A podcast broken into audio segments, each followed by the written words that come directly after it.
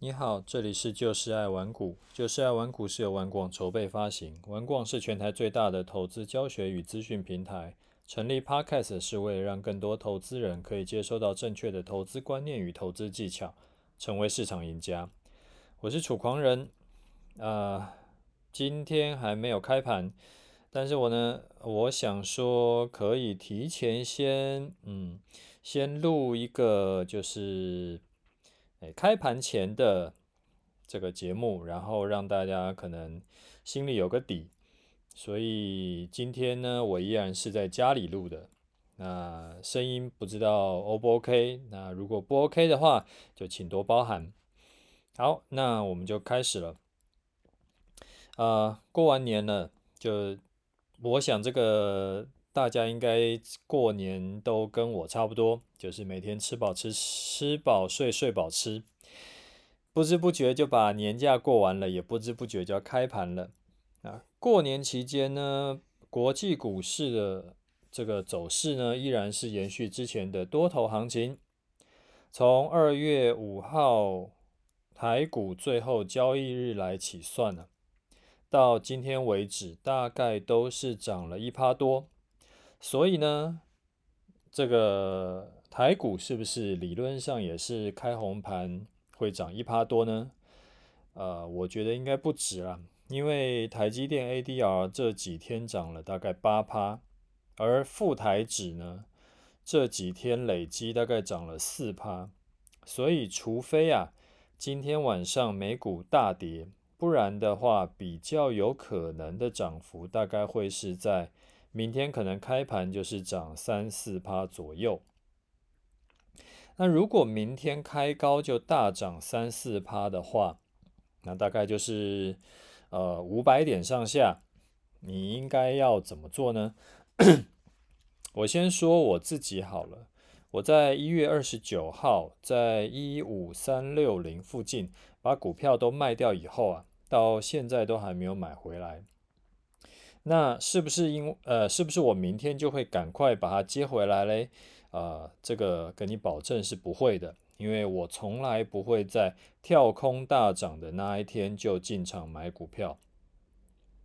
我一般来说呢，都会先观望几天，然后再看看，然后等后面出现修正，出现这个就是比较明显的下跌，或者是出现一些比较明显的。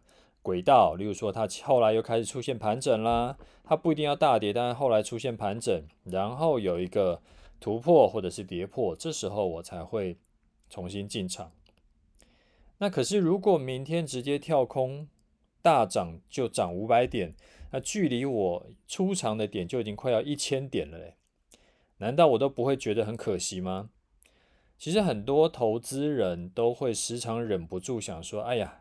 这个自己错过了一段行情，然后就捶心肝，然后想说要怎么样弥弥补呢？怎么样赚回来呢？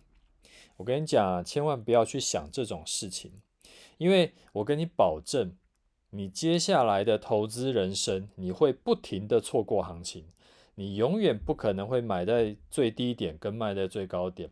那我也是，所以如果啊，你每次都会在纠结这种已经过去的行情。你就纠结不完。你看嘛，你可以回头看一下，两千零八年那时候大盘才三九五五低点，台积电呢才三十几块。那如果说这个看了还不够纠结，你可以回去再看一下比特币只能买披萨的那个年代。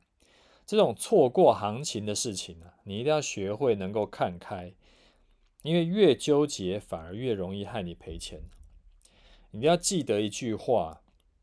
市场里的钱赚不完，但是你口袋里的钱赔得完。那为什么我不会在跳空大涨的那一天就进场去买股票嘞？因为台股有一个这个很久很久以来都有一个劣根性，它如果开盘是跳空超过一趴的涨幅，那它开高走低的几率非常高。所以，如果啊，这个时候你急着在开盘的时候看到跳空大涨啊，你就觉得说我要要进场追高了，那你很可能会现买现套。那甚至是说，它有的时候是开盘跳空大涨，然后呢杀下来一点，然后再过高，就过开盘高。然后结果这时候很多人说啊，过开盘高了，这时候应该是没问题了。然后这时候进场，它往上冲一段以后，这时候再来一个真的下杀。所以就是急着追高会很容易现买现套。不过我得提醒你啊。跳空大涨之后容易开高走低，这个是历史统计数据。那统计学你知道吗？就是不是百分之一百的。所以如果明天没有开高走低，而是开高走高，这种情况也不是没有发生过。但是就像我在 EP 四五四十五集那一集有跟你讲过，做投资啊。你就要想象是，如果你想要长期获利，就是最终是获利的，你就要想象你是一个开赌场的，你要靠几率来获胜。你每次都要选择那个历史期望值比较高的那个策略去做，那做久了，自然你就会赚多赔少。所以我只是说我不会追高跳进去，但是当然你要怎么做，这个是你自己的决定，因为投资要对自己负责嘛。好，那如果你不是跟我一样是做波段，你是做短线的，我跟你分享一下我之前做短线的经验。一般来说呢，台股的习性是开高以后冲高一段，然后回测开盘点，然后通常呢，开盘点是守不住这个下杀的，然后它就会继续往下跌。那但是正常情况它不会杀破平盘，所以啊，我会在。平盘上大概零点五趴左右会进场买多，那停损呢就放在平盘下零点五趴附近。这个数字就只是一个大概的经验值，有的时候是平盘上一趴，然后然后有的时候是平盘上零点五趴，所以这个我会根据当时的盘势来做调整，但是概念是这个样子。我不会怕开盘的时候就冲进去，因为开高以后通常都会遇到落袋为安的卖压，但是多头的这种强势盘，平盘通常是会有强力支撑的。啊，记不记得我之前有教过你有效支撑跟有效压力的是怎么样判断嘛？就说通常有效的支撑是根本不会被碰到。所以，既然平盘会是有效的支撑，那在平盘上零点五趴左右，你就一定得要先进场买了，不然很可能你会买不到。那个股的情况就很多种了。那这边讲的主要是呃指数的的习性啦，所以你可以套用在指数 ETF 或者是期货。那如果说你是做期货程式交易的嘞？那就分两种情况嘛，一种叫做你单子根本就还在里面，一种叫做你单子已经先出掉了。如果你单子还在呢，你就继续跟着讯号做，这个没有什么问题。如果你是先出场了，哦，刚刚讲的，如果你单子还在，你继续跟着讯号做，你但是你不要看我前面讲说，哎呀，他很可能会遇到这个。这个获利出场的卖压，所以说你就多单就想说也我也先跟着出场啊、不要，啊因为就是你要相信你的这个程式，你要相信你一开始设计的逻辑，就是不要自作聪明啊，跟着做，跟着讯号做，你会呃后来会比较好，要不然这个你出场以后，你就也许它它没有往下跌，它反而往上涨，你就很尴尬，因为你就不知道什么时候再进场。好，这个是。如果单子还在里面的情况，那如果你是先出场了，然后但是城市它没有显示说要出场，那怎么办？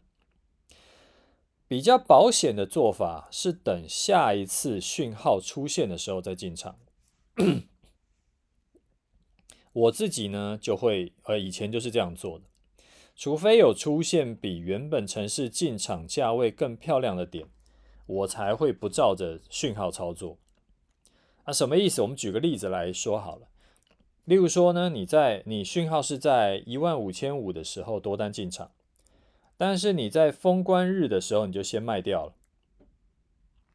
结果嘞，开红盘，它直接跳空大涨，那这时候我不会追进，我我会我会怎么样做？我要么就是等我的讯号已经翻空了，这时候我进场做空，要么就是等指数跌回一万五千五以下，就是比我一开始那个城市多单，呃，多单进场的讯号还要更低。这时候我才会重新的多单进场，为什么嘞？因为这样子做可以保证我的停损点不会很麻烦。就是我我因为进场点是比城市讯号的进场点更好，所以说城市出现不管是停损点还是翻空点，我都可以直接也是直接照着讯号去做就好，我不用最后得要靠凭感觉在做。那这样就失去了城市交易的目的。那有人可能会问说：“诶，那选股要怎么选？如果你是觉得这个股票太多，真的很难挑啊，一千六百多档，我会建议你啊，从先从类股开始挑，先去找那种它在走多头趋势的类股，也就是像高点过前高，然后低点不破前低的。”或者是它是在走上升轨道的这种走法的那种类股，然后再从这种类股里面再去找个股，这样子的话，你就可以直接从类股你就滤掉一大堆，就是可能百分之七十的的股票你都直接把它滤掉，然后这时候再去找，呃，再例如例如说你可以是呃成交量太低的，你就把它再滤掉，然后或者说呃股价太高的你也把它滤掉。然后或者然后然后再再再再用一些再设一些 filter，你就再可以滤掉一些这个就是比较不符合你期望的股票。那这时候最后可能只剩下三十只、五十只，那你其实就可以一档一档进去看。这样子的话，你选股起来会比较轻松。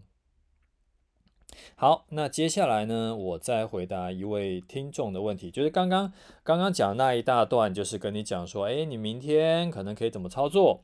不管你是做短线的，还是做波段的，还是做城市交易的，呃，就是分享我的经验啦。那接下来回答这位听众的问题，他叫嘉佑，他问我说呢，像二零一五年的盘呢？他就卡图给我看，他说这个都是在呃二零一五年盘都是边盘整边上涨，啊走三步退两步，那跌两天洗盘以后又再往上涨，那这种盘呢，如果单纯是看月线来操作的话，其实就会被扒来扒去，因为它就在月线上上下下上上下下，而且有的时候哎啪就破月线，啊破了月线以后过两天又站站回去，那这种情况要怎么破？啊，回答你哈，就是这种盘呢、像二零一五年的时候的盘，这个是真的是比较麻烦，没有错。那所以那时候也不能够单纯用月线当做唯一的参考。如果是盘涨的盘，我的出场点呢，不一定都会用月线判断，有的时候呢会用盘整区间去抓支撑压力。而进场的条件呢，会比出场的条件更严格。也就是说，我会不会一天到晚急着要进场？也就是说，如果我现在诶被洗出来了，这时候我可能就会等到一个更好的进场点，我才会进场。我不会说急着要进场这样子。那所以呢，这种盘我不会被扒来扒去，但是有可能会被洗出去。那如果被洗掉，我可能就是空手观望，然后等待更有把握进场的点才会进场。所以获利一定会比像近一年的那种直下直上的盘要少，而这是很正常的。那你说为什么？那我后来为什么都是用呃月线当做参考，月线当做那个参考的出场点？因为今年就是不是今年，就是近一年。